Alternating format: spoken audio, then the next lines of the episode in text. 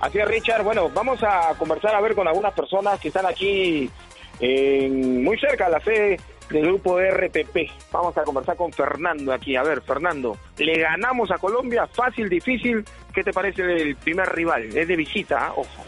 Eh, bueno, yo creo que es un partido difícil para, para empezar. Creo que será bueno porque nos, creo que nos puede poner, este, nos puede bajar a tierra, ¿no? Porque creo que estamos un poco este, con mucho optimismo acá, la gente después del tercer puesto en, el, en la Copa América. Entonces es un partido complicado, nos puede aceptar indicar de que tenemos que lucharla. ¿no? ¿Con quién te hubiera gustado debutar?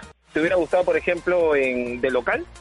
No, no, no. Creo que los, los partidos de local, Perú siempre ha debutado con triunfo y en los últimos eliminatorias y, y al final ya sabemos cómo terminó todo, ¿no? Bien, muchas gracias a Fernando. Y estamos aquí con Alberto también. A ver, Alberto, con Colombia, ¿te gusta de visita?